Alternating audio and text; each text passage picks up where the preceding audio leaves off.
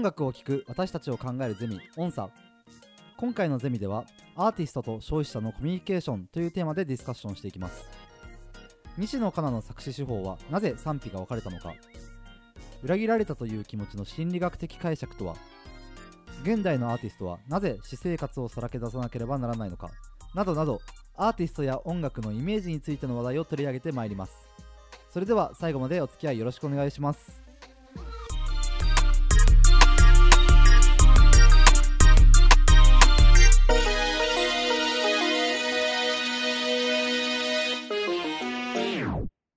皆さんこんにちはチューニング株式会社代表でゼミ長を務める岩本優ですゼミ生の福村です。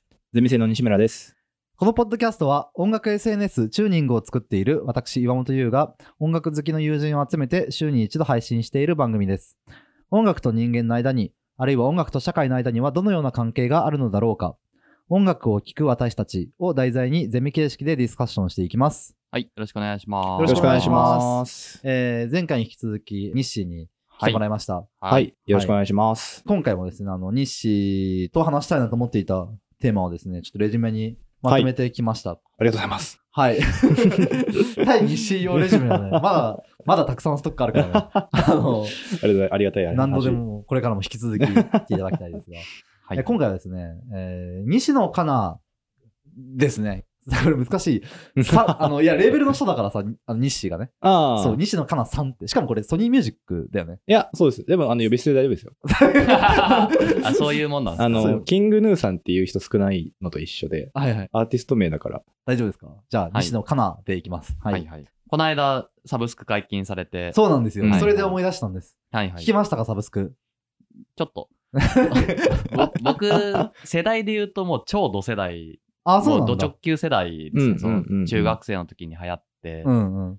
でも僕はそういうのあんま聞かないので、テレビに出てるような、歌版とかに出てるようなアーティストはひたすら毛嫌いしてたので、ああ、もうひねくれた10代を 過ごしてきて。はい。え、西野カナが炎上したのとか覚えてる？少し前だけど、数はいはいはい2、3年前に、はい。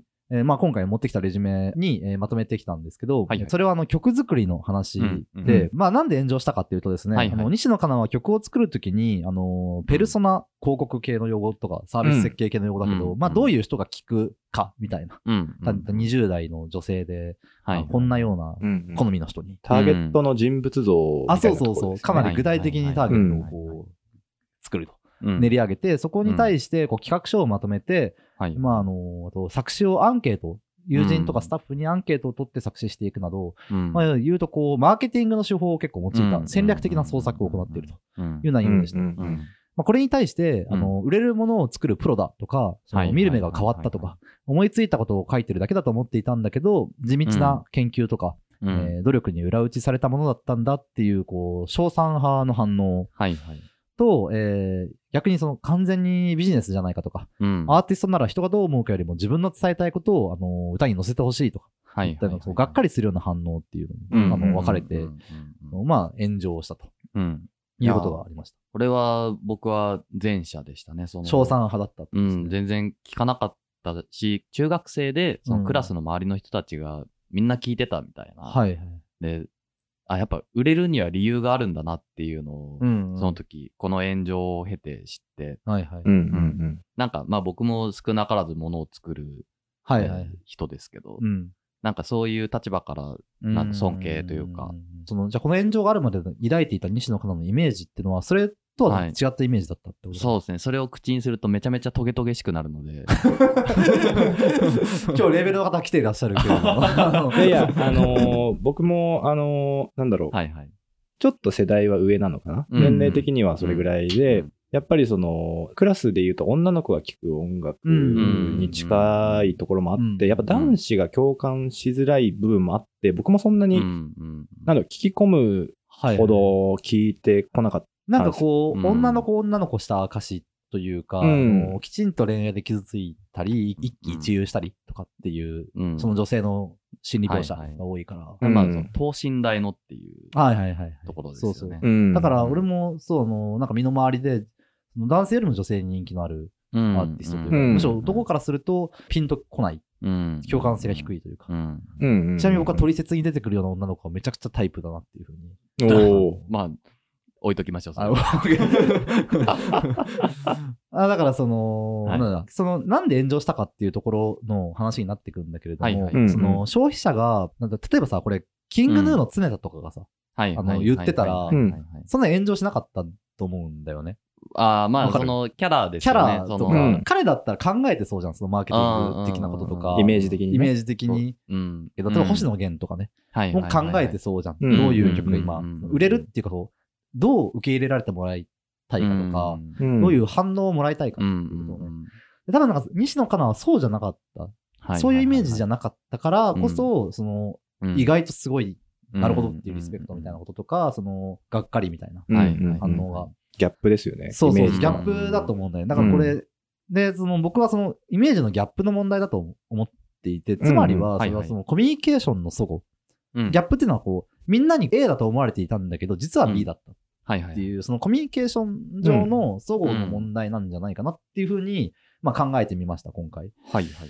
で、えー、否定派と称賛派っていうのはそれぞれそのギャップを否定的に受け止めたか肯定的に受け止めたか。うんうんねうんギャップをネガティブに感じた人と、あるいはそのポジティブに感じた人っていう。はいはい。で、まあ、基本的にコミュニケーションの失敗なんだけれども、称賛派っていうのはそのまあコミュニケーションのズレがまあ功を奏した学校。うんうんうんで、また今回の例に限らなくても、そのクリーンなイメージを持った人物の、例えばこう不倫の問題とか、違法薬物の使用とか、まあそういったイリーガルなものじゃなくても、そのアイドルの結婚に対してこう裏切られたっていうふうに嘆くファンとかも、同じような構図なのかなと。うんうんうん。まあ、最初に与えられたイメージがその後に露見した事実と合致してるか合致していないかみたいなうんうん。で、えーここでですね、あのー木村大樹さんの裏切られる体験についての心理学考察みたいな、はい。あのものがありまして、うそれをちょっと引っ張ってきて、今回説明を試みてみようと思いました。はい裏切りの心理学。裏切りの心理学です。はい。裏切られるっていう体験を考察しているというか、うん。いう方がいてですね、はいはい。まあ、あと、じゃあちょっとその人の説明を借りてえーいきます。はい。まず、この、えー人の説明によると、裏切る、裏切られるという体験は、うん。最初にフィクションが与えられて、そのフィクションの後に、その、客観的事実が突きつけられて、その間に差があるっていう説明なんですね。なるほど。うんなので、裏切られるっていう事実はないと、彼は言うそう、裏切られる。るっていうこと自体が体験だと。事実ではなくて、感じた体験。つまり、裏切られたはい。てこと自体がある種フィクション。でその最初にあるフィクションが、その、えー西野カナで言うと、その、えー等身大の女の子っていううん。パブリックイメージ。ん。で、そうではない。そうじゃない。そうではないのかわからないけど。かわからないけど、確かに、うん。まあさ、そう、これちょっとこれ、あの、この後の話になっていくんだけど、そうではないっていうか、人間にはそもそも多様な一面があるというか、はいはいはい。文人主義的な話でもある、平野啓一郎の。文人みたいな話でもあるんだけど、うん。じゃあ裏切りの心理学で言うと、うん。まず第一段階として、相手への信頼とか理想化、あるいは同一視、思い込みなど、相手をポジティブに感じる準備の時期があると。ほうん。で、その第二段階として、ポジティブな理解が実は間違っており、う。それだけではなく、自分が傷つけられたり、搾取されたり、利用されたと被害的に感じるような出来事に遭遇する。はいはい。うんまあ、西野カナの例で言うと、まあ、こういう搾取とか利用されたっていう言い方結構トゲトゲしいけど、どぎつい言い方だけど、うんまあ、例えばそう、あの、CD を買ったとかね、うん。あのうんファンとしてお金を払ったみたいな。はいはい。と、その、カナヤンに励まされたみたいな、そういう体験とか。あ確かに確かに、うんそれもそうだね。う。うんんうんそうだ励まされるとやっぱ同一視とかその理想化とか同一うん化、自己同一化みたいなものの段階があって、そうだとまた自分と全然違ったみたいな。うん。うん。で、えー説明を続けていくと、第一段階において相手をポジティブに感じているはずなので、例えば最初から敵だと思っている人から傷つけられても、普通裏切られたとは思わない。ああ、はいうんなるほど。うん。でさらに第二段階の出来事が思いもよらなかったと思うためには、うん。第一段階の理解はある程度一面的である必要がある。うん。なるほど。うん。うん。で、えー裏切りの準備段階として、相手のポジティブで一面的な理解があると述べたが、はい。その背景には相手との一体化が生じていることも多いと。まさしく今回の話ですね。なぜなら、一面的な理解とは普通、相手を一人の独立した対象として捉えることと両立し得ないからである。これちょっと。急に難しいな。つまり、はい。相手を独立した一人の対象だと思っていたら、その、なんつうのかな。一面的な見方には普通ならない。うん。はいつまり、自分とは違う独立した存在だと思えば、のうんうん一面的にはならないはずなんだよ、その対象が。うんうんこうちゃんと他人として捉えたら、一面的には捉えないよねっていう。そうそうそうそうそううんだから一個テレビとかそういうメディアを通して見てるからこそ生じることでもありますよね。多分、ああー普通に友達がそこら辺にいたら、うんあ、こいつは怒る部分もあるけど、あ、うん。なんだろううんっていうなんか理解ができるんだけど、うの一個フィルターを挟んでメディアの向こう側にいる人だから、そう。はいはいはい。いや、これもさしくその、リアルに会えば、実際の人間なんだけれどうも、んテレビとかを通して見ることでフィクションなんだよね。はい。うんうんうんはいはい記号として、フィクションとしての消費対象になっちゃううんっていうところが、うん。多分このこう説明と一致するなと、僕が思って持ってきたところでもうん。あるんですけれども。なるほど。はいはい。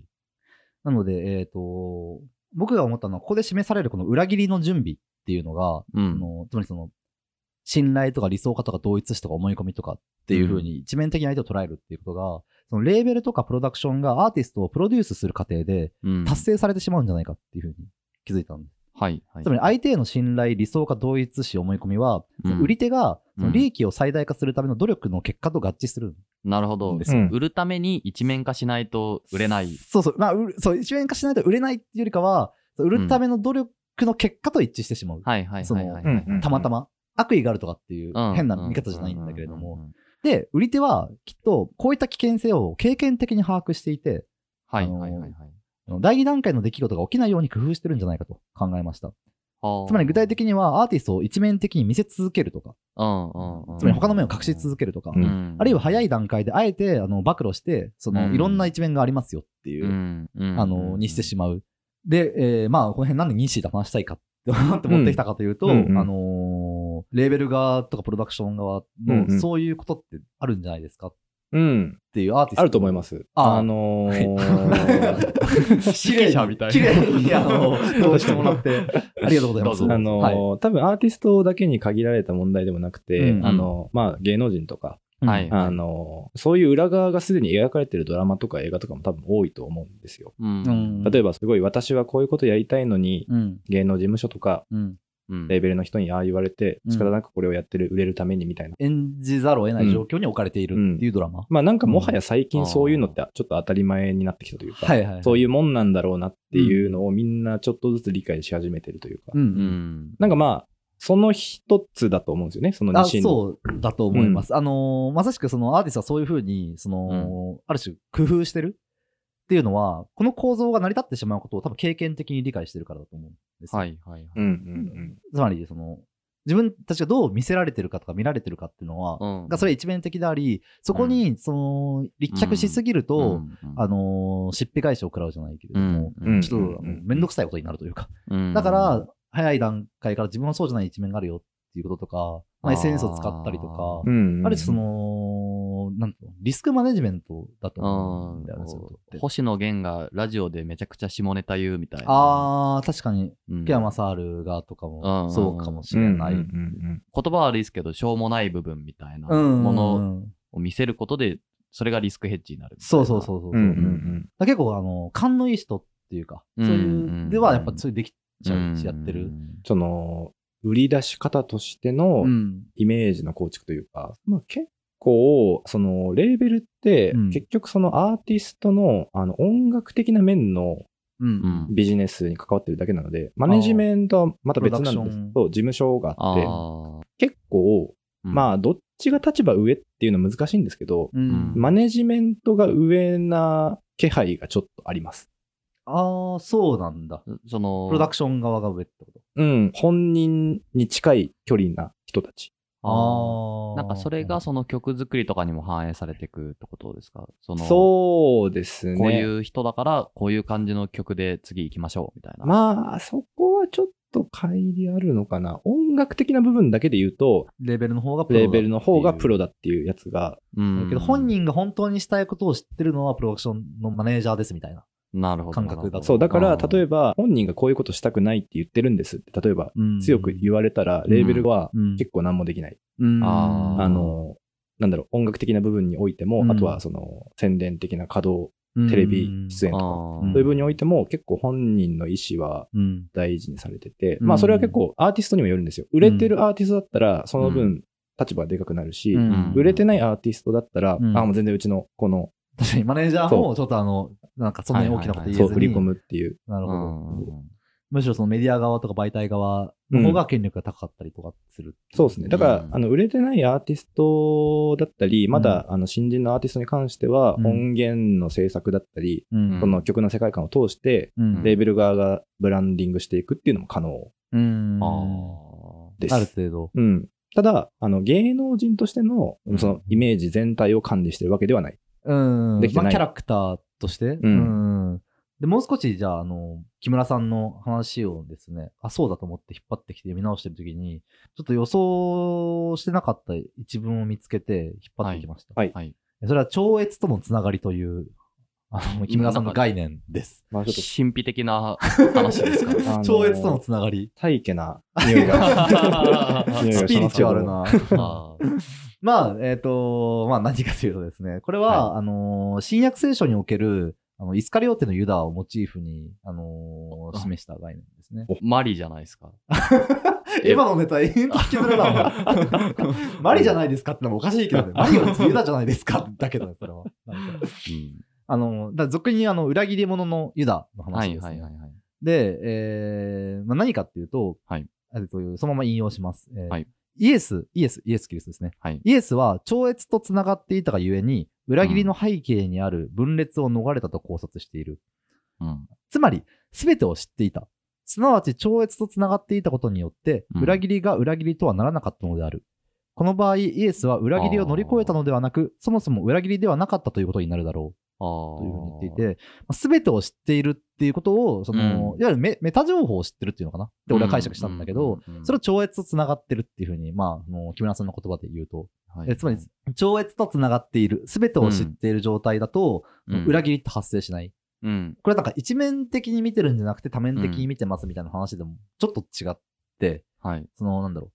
なんか一面的とか多面的とかじゃなくて、うん。そもそもなんかこの自分、アーティストの例で言うと、うんそ。の自分たちが見てるアーティストはプロデュースされてるものであるっていうメタ情報を持ってはいいること、っていうことを承知してることなんじゃないかなって俺は思ったのね。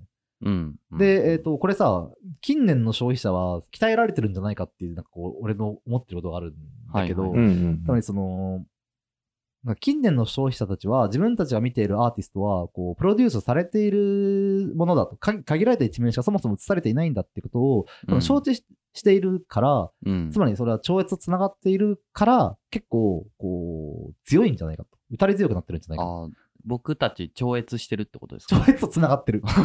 超越とのつながり。うん、超越はその情報だから。で、これ何かっていうと、情報社会の発展で、その自分、はいはい。人々が自分たちの消費してるエンタメの背景にある運営の情報とかに容易にアクセスできるじゃん。うん。例えばさ、なんかその、アイドルのプロデュースとかさ、プロデュースしてる側の情報とかがさ、めっちゃネット上に転がってたりするわけう。んうんううんんで、そうすると、うんうんうんなんだろうな、このアイドルの子が実は彼氏いたとかいうことに、もはやなんか、全然傷つかなくなってるというか。ああ。うん。で、これちょっとイメージで俺その時代に存在したわけじゃないからわかんないけど、多分70年代とかうん。80年代にアイドルと相対していた消費者とは結構違うんじゃないかなって。思うんだうん。うよね。んつまり、70年代、80年代とかの消費者は、こう、超越と繋がってなかったんだけど、俺たちはすでに超越との繋がりを得ているから、うん。字面がすごいな。だから、こう、裏切りとかを乗り越えるとかじゃなくて、その裏切りが発生しづらい、相対的に昔よりは、裏切りが発生しづらくなっているのではないかというふうに思ったんですが、どう思いますか、あの、アーティストの売り出し方っていうところでいくと、結構変わってきてるなって感じるのが、売り出し方が。プライベートを見てるアーティストが増えてきてる。うん。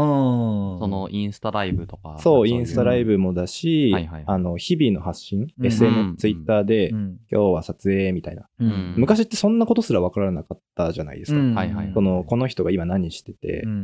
いつ新曲撮ったのかとか全然誰も知らないし、うん。気づいたら新曲がうんできててうんうんうんうん。あの、番組で歌ってるみたいな。常に、その、ある次元、レイヤーから下のものしか、うん。下なのか上なのかちょっとわかんないけれども、うんうんまあ次元のレ話で言うと1次元下うんうんのものにしかアクセスできなかった。うん。うん。けれども、もう一個上の次元に今僕らはアクセスできてる。うんうんうん。そうです。そもそも、あの、強固なうん。一面性だけで売れようとしてるアーティストってのが、まあ、そもそも減ってるんじゃないかって、個人的には。そうだよね。うん。パッと今思いついたのはジャニーズ。うんうん。そかなう。で、ジャニーズですら最近 YouTube チャンネル開設したりとかしてて、その、なんだろう、普通にテレビとかで出る一面とは別でメンバーだけで話してる様子を上げたりとか、うんやっぱりそっちに舵を切ってる。うんううんんてかむしろそういうところがないとうんうん受け入れられづらいというか。そう、コミュニケーションが取りづらいうんで、その、これ実は今回僕はその、アーティストと消費者のコミュニケーションを考えるっていうお題で持ってきたんだけれども、つまりコミュニケーションしづらいはずなんだよね。その、ある次元だけでコミュニケーション取ろうとすると。はいはいはい。や、現代的な情報コミュニケーションじゃないって話で、それうん。うんうんうん。そうですね。確かに。つまりなんかみんながその手紙だけでやり取りした時代って手紙のやり取りの速度でいいんだけれども、うんうん。こうなんかネットがある時代の速度で手紙やってたらさ、はいはいはいそれはちょっと遅れてっちゃうというか、うんそのコミュニケーション全体から外れた位置にな置かれてしまうそれって。うん同じようなことが多分起きてるんじゃないかなっていう。だから、まあ今日の話はその、プロモーションのあり方が変わったよね、みたいな。ああ、そうだね。それはめっちゃ言い換えられると思う。うんうんあうんのーだそのプロモーション側がうん。超越と我々をつなげそうそうそうるように超越。を、そう、うん超越の文脈を、うん。に、をプロモーションしている。はいはいはい。っていうこと？んうんうんうんああ、なるほど。そうそうそう。で、今回議題の設定としては、そのアーティストと消費者のコミュニケーションを考えるっていう議題うん。で持ってきたんだけれども、うんうんうん。そうですね。そのアーティストがそのプロデュースされる、まあちょっとうん。言い方悪いけど商品化されていく過程。うん。で、その、消費者とのコミュニケーションにどういうふうに考慮とか設計がされているのいるのだろうかっていうことを話したいと思ってうんるけど、うんうん。まあ今福ちゃんが言ったように、はい。超越の文脈を、うんなんだ制御対象になっているっていうか、はいはいはいはいはい。うんうんうんうんで実際になんかそこに携わってるだろう日誌にそれをぶつけてみたい。そうですね。これ僕も結構、あの、話したい内容があって、はいはい。はいあの、アーティストの神秘性が失われてるっていうテーマもあるんですよ。あーうんうんあの、というのも、うんうんあの、今ってうん。SNS で私生活を発信しないアーティストとかってほぼいないんですよ。うんうん音楽だけ出してう、うんん。曲だけを聴いて売れてるアーティストってマジで少なくて、うん。うん。で、まあ、特に日本はそうで、最近って親しみやすいアーティスト増えてるなって感じません。か、うんそのこの人はこういう人でっていうなんとなくイメージがあってというか、うん。あの、ツイッター開けば、なんだろう、あの、記事以外のその人の言葉が載ってたりとか、うん。肉声、肉声っていうのかな？完全に作られてる人もいないと思うんで、その人のオリジナルな言葉がうん。見れる。が見れる機会が増えてて、逆にこれを問題視する声もあるっていう。その神秘性が多分も足れないことうん何が問題だと思ってるの？これは個人的な思いなんですけど、うん個人、なんだろう、私生活を売り物にしてるうんうんっていう言い方をするとあれなんですけど、うんはいそこを晒さないと、うんうん。みんなやってるから受け入れられないられないみたいな。あー、なるほどう。ん。いや、あの、最近めちゃくちゃ売れてるオリビア・ロドリゴ。はいはいうんうんうんあの、アメリカうんのうんうん今18歳とか、あ、そんな若いんだ。めちゃくちゃ若いです。うんうんうんあの子が売れてるのが、それこそもう私生活をさらけ出してるというか、うん歌の中でめちゃくちゃ告発してるみたいなあところがあって、うんうんうんそもそもあの人女優で、うんディズニーチャンネルで配信してるドラマとかに出てたんですよ。うんで、その中で、あの、熱愛報道みたいなされたその俳優がいて、でもなんかその人熱愛報道された直後ぐらいに結婚してるんですよ。はい。うんで、それでこう、ファンはおやおやみたいなこう思ってたタイミングで、うん。その新曲ーが出て、ん。そこで、なんかブロンドの髪とか、はい。そういうその言葉、うん歌詞の一つ一つで、なんかああいつじゃんみたいな。うん。うんうん。匂わせっていうかヒントか、単なる。はい。うん。で、そこで歌ってる、まあ、この間出したその、サワーってアルバムがあるんですけど、もうそれ、もう全編失恋の歌なんですよ。失恋して、もうすごいもう超事細かに、うんどうせ今付き合ってるあの子とグリーの再放送見てるんでしょとか、うんなんか私が教えたビリー・ジョエル聞いてるんでしょ、うん。みたいなうんことをすごい赤裸々にうん言ってて、うんで、まあそれが事実であるかどうかは、まあ置い,、うん置いといたとしても、うん。その消費する人からしたら、それ事実としてしか受け入れられないというか、なんか本当にオリビア・ロドリゴの人生をこう消費してる感じがあるなと思って、うん。うんアリアナ・グランデとかもそうですよね、元彼をひたすらリリックに出すみたいな、うんうん。実名でみたいな。その、確かに。あのーでもそっか、それって、なんだろう、それが状態化してるわけじゃないか。その、ある曲の中でそういうことが起きたっていうだけで、その、なんでしょう、でも基本的なスタンスがそうなってる感じはして、うん。ファンに向けて、うん。なんか本当にこう一人の人間をうんうん。一面じゃなくて一人の人間を差し出してる感じは。それさ、その、はい。さっき西毛さん、その神秘的性、アーティスト神秘性が守られなくなってるっていうのとさ、うんうんうん。うん結構その、まあ、そこはまあ一緒じゃん。うんうんうん。なんでそんなことが起きてんのかなってことを、ちょっとこう、はいまあ、俺ちょっと今それに対して、こう、ポジティブかネガティブか自分の中で判別ついてないんだけれども、うんうん。まあ、ちょっとネガティブな見方をすると、うん。その、人々がより刺激的なものを求めていった結果、うん。人の人生とか、その、うんみんなが見ている人がどこで誰とどういう恋愛したりとか別れたりとかしてるとかっていうはい。その、より刺激を求めていった結果、なんかそういう、なんか味の濃いものが今提供されてる状況なんじゃないか。だか提供せざるを得ない状況になっちゃってるんじゃないのっていうのを思ったんですけど、考えすぎですか？いや、なんか、そんな気がしますね。これちょっとさ、PTA が言いそうなことでさ、なんか自分でクソだなって喋りながらさ、思ってたんだけど、うん。なんかそんなさう、ん。俺も硬いことを言いたいわけじゃないんだけど、はいはい。アーティストと消費者のコミュニケーションっうん。ていうものが、うん。その、変化してるってことを俺は今回持ってきた話なんだけれども、うんうんうんその、アーティストがすごい個人的なものをさらけ出すうん。とかエピソードを出さざるを得ないとか、出すことで受けてるっていうこととか、うん、あるいはその、かなり具体的じゃないとわからないとか、神秘的なもん、存在っていうポジションじゃなくなってきてるとかっていうでもコミュニケーションの話なるほど、なるほど。うんつながりますね。そうそうそうそう。だそれが、例えば、完全にさ、そのレーベルとかプロダクションが設計してるとか演出してるとまでは言わないけれどうも、ん。うん。演出しようとすすることは絶対あると思うんだよね。うん介入するというか、あるいはこの演出じゃなくても、なんか望まない方向に行ってたらちょっと調整するとか、そういうのってあるよね。レーベルとして。レーベルとして。ありますね。ちょっと今このアーティスト間違った方向に行ってんなとか、うん。このまま行くとやばいぞみたいなこととかなんかある？ありますあります。ある？のーただ、本人がこうしたいって言って、それを尊重して。成功する、失敗するパターンもあるし。なんだろう、その、レーベル側が手こ入れをするって、例えばまあうんもっと売れ線の曲に変えるとか、ああ。そういう手こ入れは、急なバトル展開とかうんなんかあの、ジャンプにおける。ジャンプにおけるはいはいなんかあの、まあ有名な話というか、なんかインディーズの時の方が好きだったな、みたいな。メジャー行ってあのバンド変わったみたいうんうん。な。まあそれってやっぱりその、まあパブリックイメージのうん。うんうん。調整というよりかは、うんより多くの人に受け入れられる音楽に育てるみたいなああ、なるほど。名分を背負ってるんですよね、多分、レーベルは。はだから、その過程で、うんそのイメージの変えるのを促してしまうっていう。アップデートが走る。うん。アップデートが走るっていうことか。らそれ、さ、その、まずさ、基本的にやっぱ拡大していかなきゃいけないの？うん。拡大していかないといけないです。いかないその、市場の成長うんをうん背負ってるっていうのが、うんもうなんか結構、まあ、DNA というか、うん。うん。うんまあなんか子孫繁栄が人間の使命みたいな やっぱ難しいな、今日の話は。なんか、四字熟語出てきちゃった。あの、なんだろう、あの、音楽会社はうん。音楽を育てないといけないし、うん。よりたくさんの人が音楽を聴くようにしたいんですよ。うん。はい。わかるわかる。あの、はいはいはい。別に今、その、なんとか、経済合理性に偏りすぎじゃないみたいな、そのディスをしたいわけじゃなくて、うん。まず確認として、やっぱりこう、拡大するっていうのは前提視されてるってうんいうこと、だよね。なんかそういうものだと思います。やっぱりその、なんだろう、野菜、八百屋が野菜売りたいのと一緒で、うん。うん。それが自分たちの生活を潤す。いや、中にはさ、いや、俺は今、こう、ファンでいてくれてる、こう、なんか、例えば、1万人と永遠にコミュニケーション取り続けられていればいいんだみたいなことを、うんうんアーティスト側が主張したりとかってないのあ、あると思います。ただ、そういう、なんだろう、ある種、ちょっと閉じたコミュニケーションをするアーティストだった、り、うん思考を持ってる人っていうのは、うんインディーレベルで移ったりとか。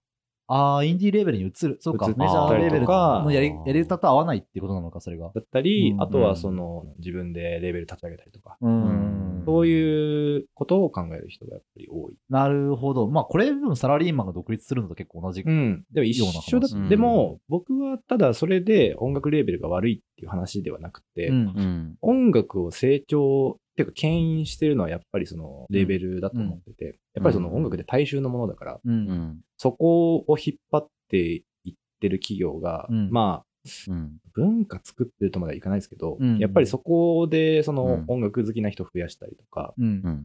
あの、新しい曲好きになってくれる人を増やすっていう努力をうんしてるから、うん。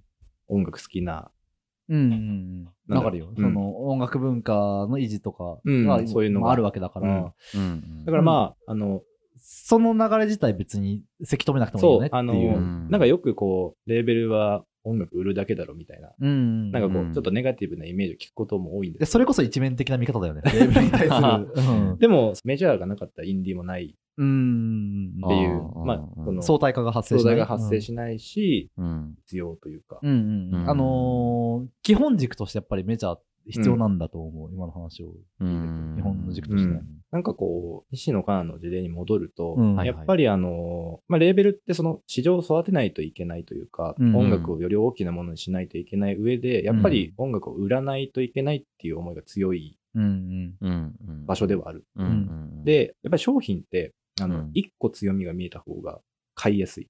ああ、わかりやすい。その訴求ポイント。なんかはい、この椅子は超座り心地がいいですって、うん。世界一って言われた方が、うんあ、うん。なるほどね。元コピーライターとしてのこう、視点が、う座り心地がいい椅子買いたいならあれだなっていうイメージがあるできるじゃないですか。うん。そうすると売れやすいし、うん。ニーズが生まれた時にそこに飛びつきやすい。そうなんだよ。ね。なんか、まず社会との接点を築くために、その、一点に対してフォーカスして。言ってるってことだよね。そう。。で、あー。その、西野カナの時代は、やっぱりその、女子中高生の共感を呼べる人っていう一個武器を、この子に背負わせようじゃないけど、まあ、その本人がやりたいって言ったのか、ちょっと僕はどうか定かではないんですけど、ここに、その、西野カナ含むレーベルチームはうん集中しようって多分なったと思うんですよ。うん。あーその、とにかく共感を呼べるアーティストうんとして。うん。行こうみたいなうんで、そのためにした努力だと思ってて、うんうん。あの、企画書書いたりうん、ペルソナを作ったり。うーん。なるほど。でも、とはいえ売るときにさ、西野カナはこれを素晴らしい企画書のもので作りましたとは言わないわけだから、うんまあ結果的に、はいはいはい。なんかこうまあ限られた一面がうん映っていたってことだよね。やっぱり聞いて思うのは、うん。その売り方だと、どうしても企画書作ってたみたいな、その裏事情みたいな話って、絶対できないですよね。なんかそもそも破綻してる感じが、いやー、まあ、神秘でなければいけないっていう。うーんうんうん作ってる過程のことを言えないことはさ、まあ発生しうるじゃん、それって。うん。ものづくりしてると結構あると思うけど。うんうんうんてかまあ言う必要ないなとかってさ。言うことによってこう、これを気持ちよく体験してる、消費してる人の気分を害しちゃうんだったら言う必要ないみたいな。うんうんうんうんだから思ったほどなんかコミュニケーションをめっちゃこう制御して行われたものではなくて、まあ単なるふわっとした気遣いの結果、うん。こういう風に見えてたんだけど、あみたいな話なのかな。はいはいはいはい。うん、まあ、ジャニーズがちょっと前までやってたのと一緒で、テレビに出るイメージ以外、もう SNS もやらないし、うん。YouTube もやらないし、うんもうテレビの、テレビだったり、まあ歌番組のジャニーズだけを見てくれ。これが私たちが売りたいジャニーズだっていう、はいはいはい。像を一個作るっていううん手法をやってた時代はまあ別に悪くなかったと思うんですそれが割と最近まで通用してたけど、うんちょっと厳しくなってきたっていうのは多分現在だと思うんだよね。はいはいはいはい。今ちょっとこの売り手側の話ばかりさ、こうしてきたけど、うん逆にその僕らが偶像を消費するときをちょっとイメージしてみてほしいんだけど、う。うんん。なんかそういうときその偶像とか虚構性とどう向き合ってるか？要はさっきさ、超越とのつながりを獲得したみたいな話したけど、うん。超越とつながってなく、うん結構偶像そのまうんま消費するみたいなこととかっていうのも、まああるんじゃないかな。うんでうんなんかある、あー岩本さんも知ってる、あの、ジャニオタの友達いるじゃないですか。いつかゲストに呼びたい人ね。はい。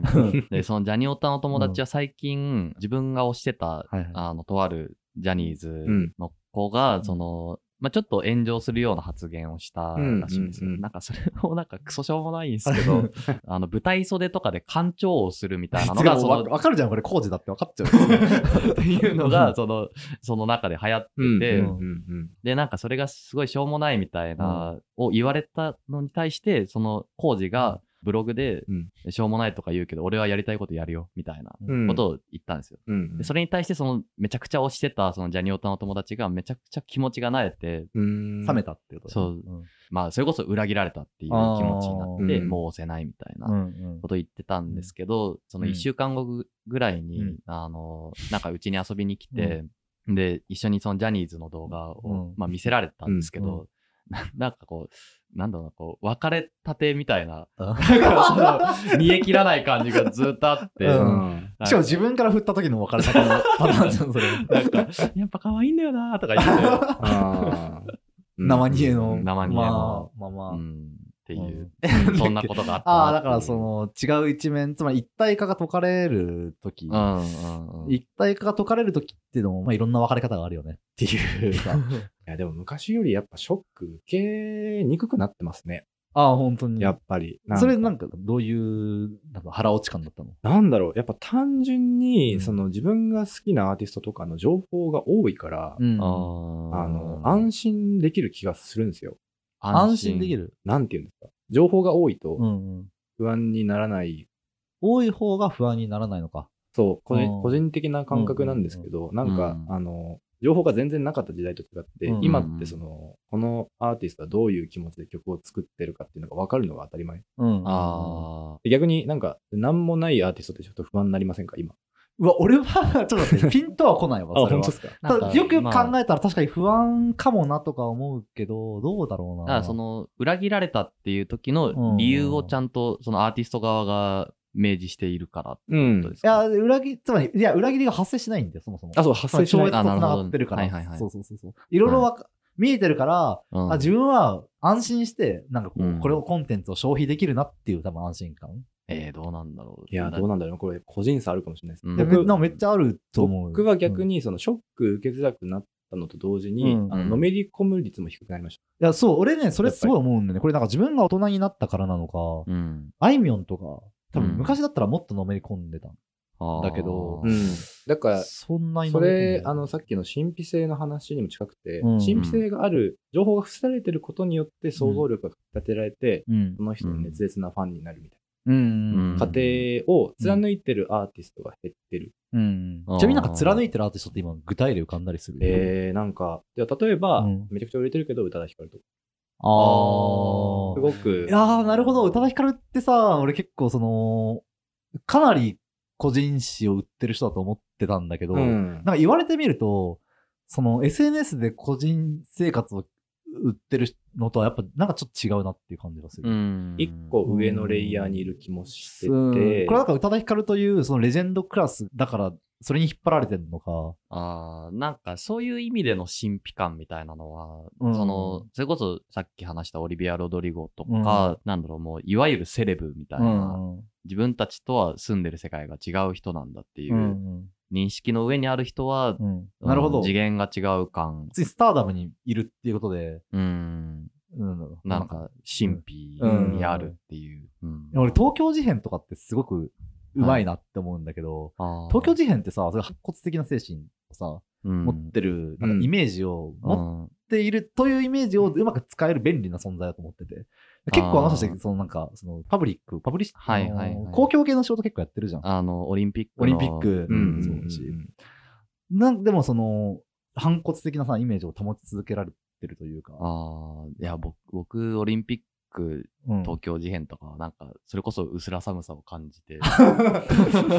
まあ、これは結構人によるのかもしれない。あーいや俺あれ見た時に東京事変って便利だなってちょっと思った。あうんそうですね、うん。あの、オブラートがうまいのかもしれないですね。和,、うん。和風オブラートみたいな。いや、本当なんか、これ言い方あれですけど。そう,、だと思う。あの、実際に腹の内がちょっと見えない中だけど、うん。その、聞こえはいいうん言葉だったり、俺ギリギリのところでそうコミュニケーションの失敗してない人たちだなって、うん。うまいですよあー。東京事変に関しては。よく絶妙なところだと思う。な。俺キングヌーとかもそんな感じがししてる。なんか、うんあの、あの人たちもきっとなんかこう、ちょっと便利だなっていうか、うん。カウンター的なものとか、うんすごい時代に逆らうみたいなところも持ちつつ、うん。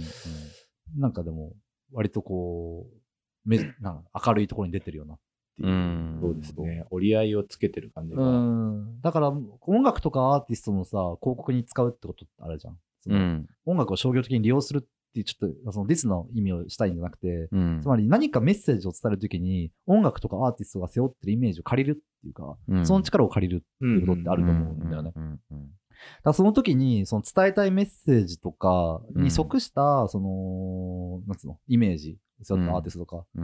を使わないと、はいはいコミュニケーションが失敗して、メッセージも伝わらないし、アーティストのイメージすら崩れるみたいな、うん。こういう、うん。なんかこう、惨事が起きるから、うん。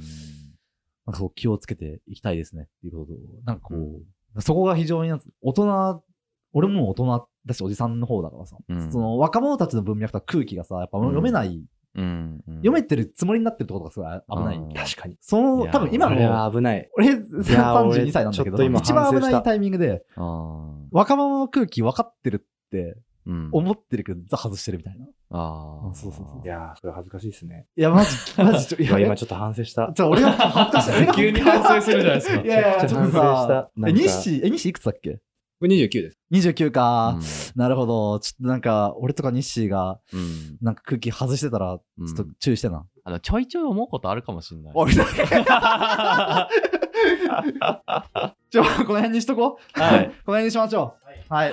えー、ということで、あのー本日ですね、僕が作ったず、えーレジュメはブログで公開してますので、ぜひご活用ください。はいえー概要欄にリンクを貼ってありますので、えーそちらから飛んでください。はい。また、あの、このポッドキャストやツイッターのフォロー、えーブログの読者、読者登録よろしくお願いします。はいえーそしてこのポッドキャストの感想や、えーこんなテーマで、えーディスカッションしてほしいというお便りは、えー、ツイッターなど各種 SNS で投稿してください。はいハッシュタグは、えー、オンサ、ONTHA でお願いします。はいまた、えー音楽 SNS、チューニングについてもぜひチェックしてください。